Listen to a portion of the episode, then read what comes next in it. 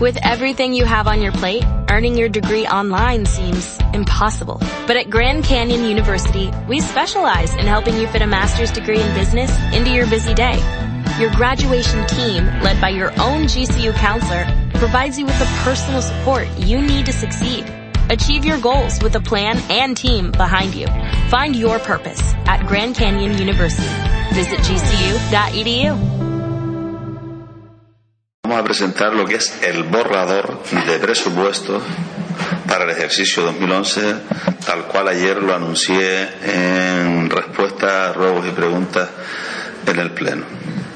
Dijéramos que las características del documento que se van a presentar, sin perjuicio que los detalles los de quien más conoce de él, que es eh, Celeste, pues tiene, son las siguientes. En primer lugar, es un documento que se presenta equilibrado, con gastos e ingresos y que no tiene que acudir a ningún tipo de crédito para, eh, para su equilibrio. En segundo lugar, como característica también fundamental, el presupuesto parte de lo que ha sido el resultado del presupuesto del año 2010.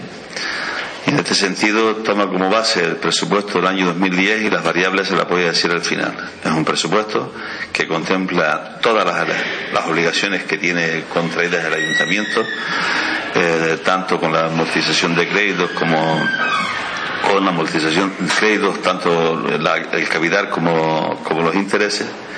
Y este es un presupuesto que eh, tiene como prioridad atender los servicios obligatorios los servicios que por obligación tiene el ayuntamiento que darle a, los ciudadanos y en este sentido se le imprime el máximo de rigor a lo que es el cumplimiento de los servicios obligatorios, consignando en él pues ya lo que contemplan los contratos que se adjudicaron recientemente y que una cosa es lo que se vio inicialmente y otra cosa fue la concreción ya de esos contratos ya en la práctica dijéramos que el, este es un presupuesto austero, es un presupuesto que sigue avanzando en el control de gasto y en, y en el rigor, y es un presupuesto que también, debido a la necesidad de presentarlo equilibrado, desciende los gastos voluntarios de nuevo porque no hay ingresos para poder seguir teniendo, eh, manteniendo el nivel de gastos voluntarios. Mm, básicamente, eh, esto es lo que yo quería anunciarles.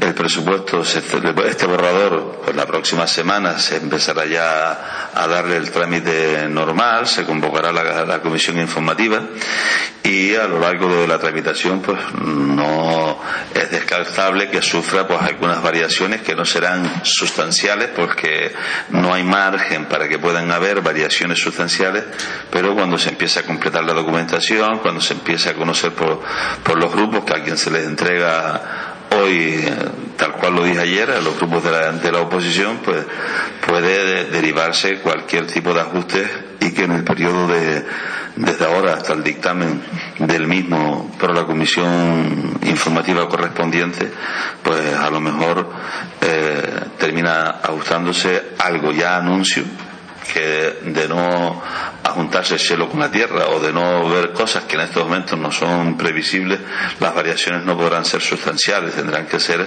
pues los lógicos ajustes, pero que nada más.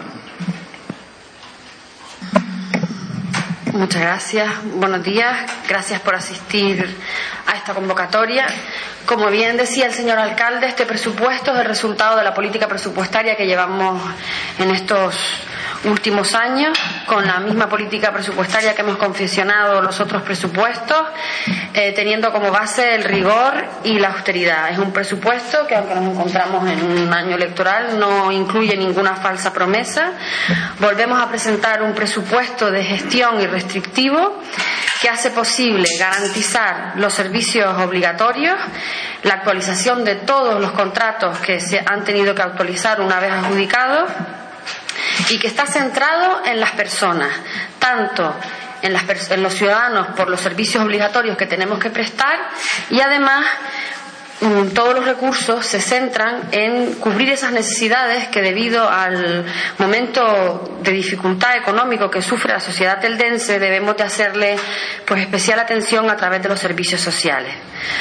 También garantiza este presupuesto los recursos necesarios para seguir realizando las políticas que dentro del desarrollo local se hacen en tema de empleo, aunque no es competencia municipal, pero creemos que es una prioridad de este gobierno que ese área pues tenga la atención debida. Esta política presupuestaria ha hecho posible que, partiendo una liquidación del año 2006 de un déficit presupuestario de 31 millones de euros, liquidásemos el año 2009 con un superávit de 2 millones y un poquito más. Eh, como adelantaba el, señor alcalde, eh, los gastos voluntarios han sufrido una rebaja del el 50%. Y esa rebaja pues la hemos empleado en lo que ya les adelantaba. La cantidad del presupuesto, tanto en ingresos como en gastos, es de 73 millones 784 mil 427 con 77 céntimos. No se apuren porque ahora les daremos esta información por escrito. Y mm, viene siendo más o menos el mismo presupuesto del año pasado. Aumentan un 0,98%, no llega a un aumento de un 1% y ese mm, retroceso que hemos realizado en los gastos voluntarios lo hemos aplicado, como decía, en esos gastos fundamentales que se engloban en los contratos obligatorios y en las necesidades de, de las personas que peor lo pasan en estas circunstancias. Hay que volver a decir que gracias a la labor que se ha realizado en el departamento de recaudación, eh, pues optimizando los padrones y actualizando toda la actividad catastral, eh, mm, hemos hecho posible que exista un pequeño repunte en las previsiones eh, que van a haber para el año que viene sin aumentar la presión fiscal. Y en lo que tiene que ver con los ingresos que vamos a recibir de otras instituciones, pues se van a mantener más o menos iguales que el año pasado. El descenso importante lo sufrimos el año pasado. Esos son los datos más importantes. Se les va a trasladar pues un resumen de los ingresos y un resumen de los gastos y pues a su disposición para cualquier pregunta que crean necesario. Nosotros le daremos, le daremos los, documentos. En realidad, la participación en los tributos del Estado desciende. Lo que pasa es que, la, que desciende un poco, pero queda compensada con la liquidación que se hace de años anteriores que no se ha hecho la liquidación. Y como consecuencia del, de la cantidad que se aplica como liquidación de años anteriores, casi que equilibra, por eso se lo, lo ha planteado así la concejal, eh, más o menos. Estamos en el entorno de lo que ha sido la participación en los tributos del Estado el año anterior. Estamos en el entorno de lo que eh, va a ser la participación mm, del ayuntamiento. En el Fondo Canario de Financiación Municipal, no ya la teórica, sino la real, creo que aumenta, porque siendo la teórica la misma, la real, la real no tengo ninguna duda que aumenta porque no hay ningún parámetro de los que puedan ser penalizados los ayuntamientos que se puedan aplicar, porque ya sabemos cuál ha sido el porcentaje de recaudación y eso que otro año no se ha podido cumplir, este año ya se, el año 2010 se, se cumple. Y en cuanto al Fondo Canario de Financiación Municipal, las cantidades siguen siendo las mismas, no, no melma, pero estamos todavía en el periodo de devolución de los ingresos eh, hechos en los años 2008 y 2009, creo que 2008 y 2009.